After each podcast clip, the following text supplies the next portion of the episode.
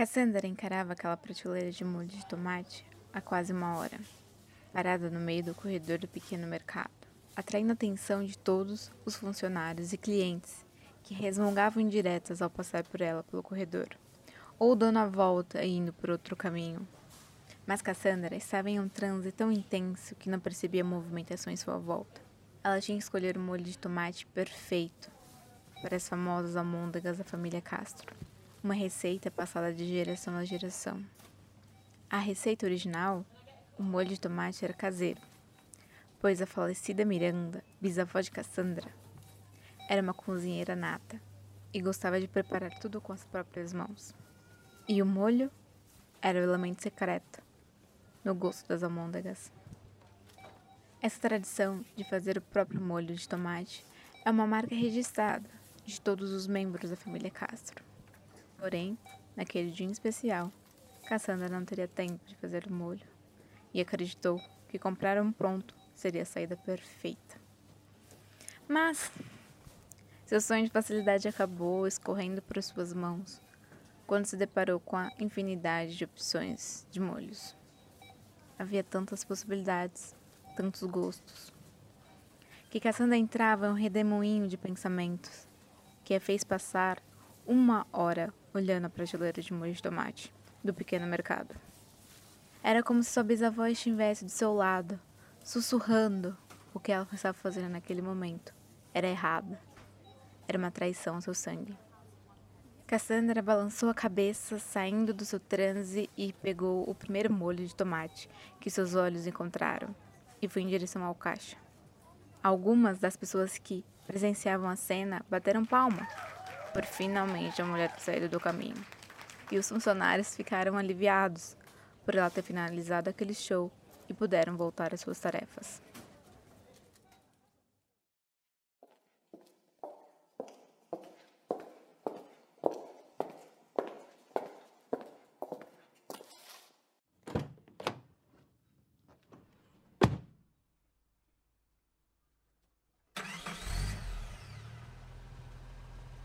A cena no mercado não era a primeira que Cassandra ficava perdida em seus próprios pensamentos. Naquele dia, em especial, a estava deixando ansiosa e nervosa mais do que o normal. Aquela noite seria a noite onde tudo tinha que sair perfeito. Ela vinha vindo planejando esse jantar há um bom tempo. Era a noite do seu segundo aniversário de casamento e a noite onde ela pediria o divórcio. Antes de ir para o mercado, Cassandra havia passado no escritório de sua advogada, pegado a cópia de todos os papéis do divórcio que ia apresentar ao seu futuro ex-marido naquela noite. Desde que ela saiu do escritório, com os papéis em suas mãos, Cassandra estava aérea. Pensava nos cinco anos de convivência com seu até então amado, nos momentos felizes, nos momentos de encanto, e se perguntava o que é que havia acontecido para aquela fantasia se despedaçar. Ela sabia. Quando ela era pequena, sua bisavó falava que não deveria criar fantasias sobre relacionamentos com outras pessoas, pois as pessoas de carne e osso nunca seriam como suas fantasias criadas. Cassandra deveria ter prestado mais atenção nas sábias falas de sua bisa.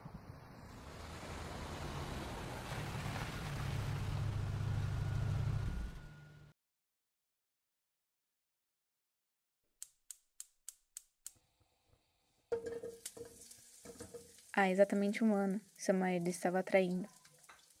Há um ano, ela usava a máscara desentendida e de uma esposa feliz.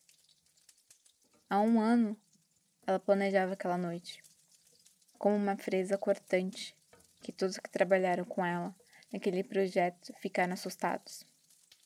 Mas agora, nos últimos minutos, ela começava a derreter e pensar nas coisas boas que viveram se apegando a um fio de esperança que seus advogados estivessem errados, que tudo não passasse de um desentendido e seu marido nunca tinha traído daquele jeito. Mas era apenas mais uma mentira que inventava. Cassandra encarava seu reflexo no espelho, finalizando os últimos ajustes em sua aparência, antes de encontrar seu futuro ex-marido na varanda da cobertura. A varanda havia sido decorada por uma equipe excelente de decoração.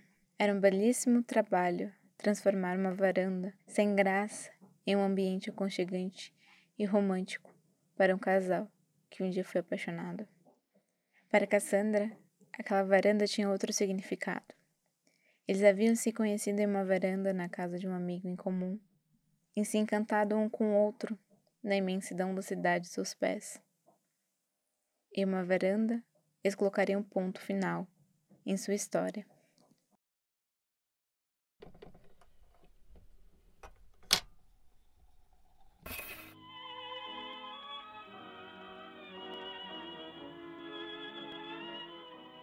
Ele a esperava com uma taça de vinho e um sorriso gigante.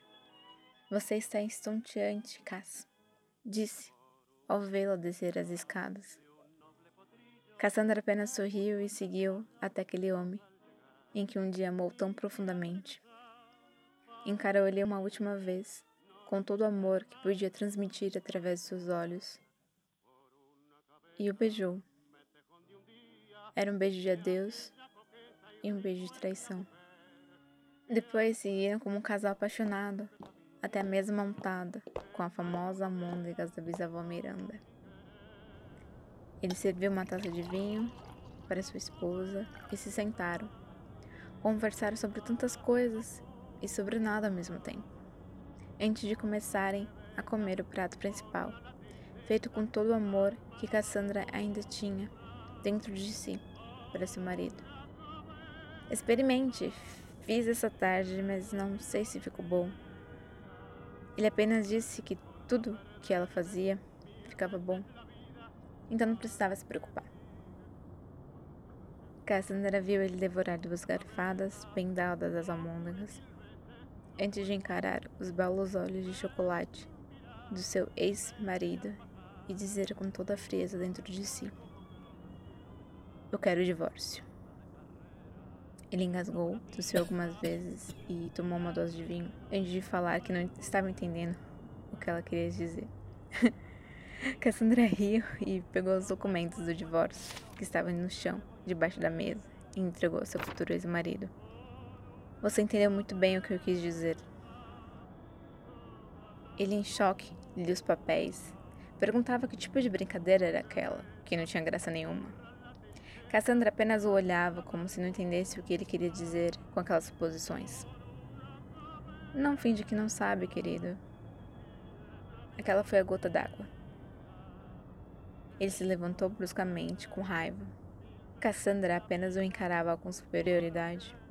Querido, se fosse você, voltaria a sentar, como uma pessoa civilizada, antes que ele atire em você.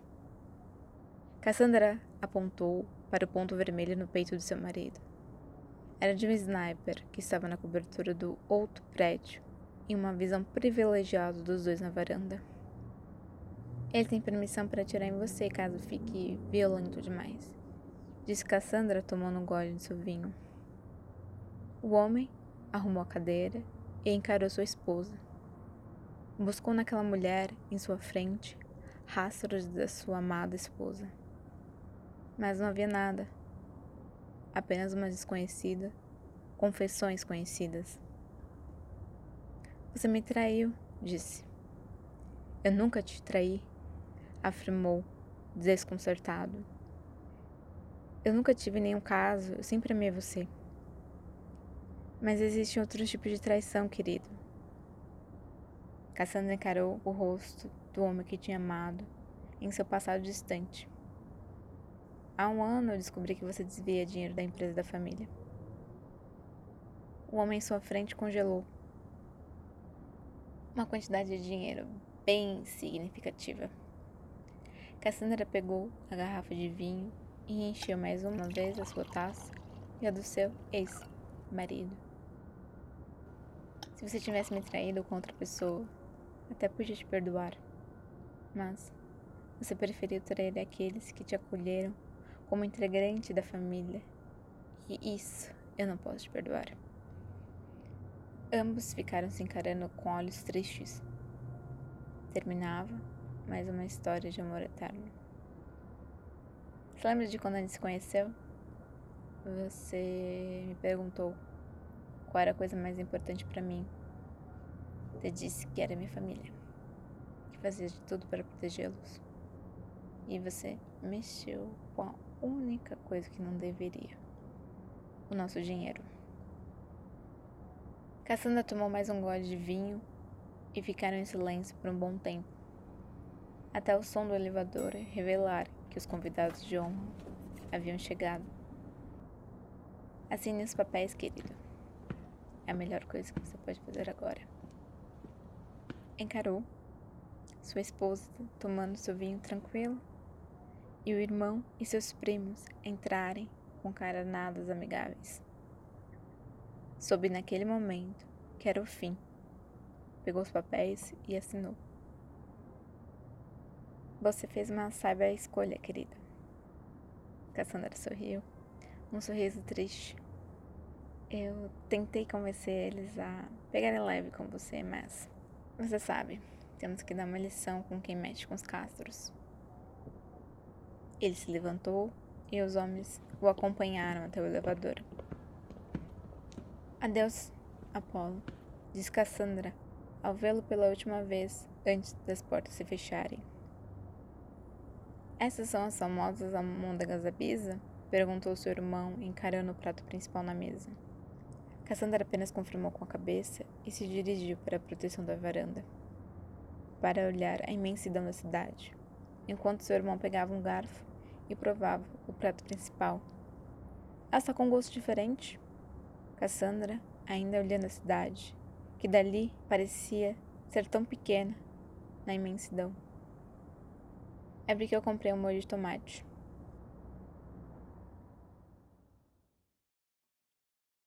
Uma produção vertebral. Texto escrito e narrado por Pinho. Edição Zé.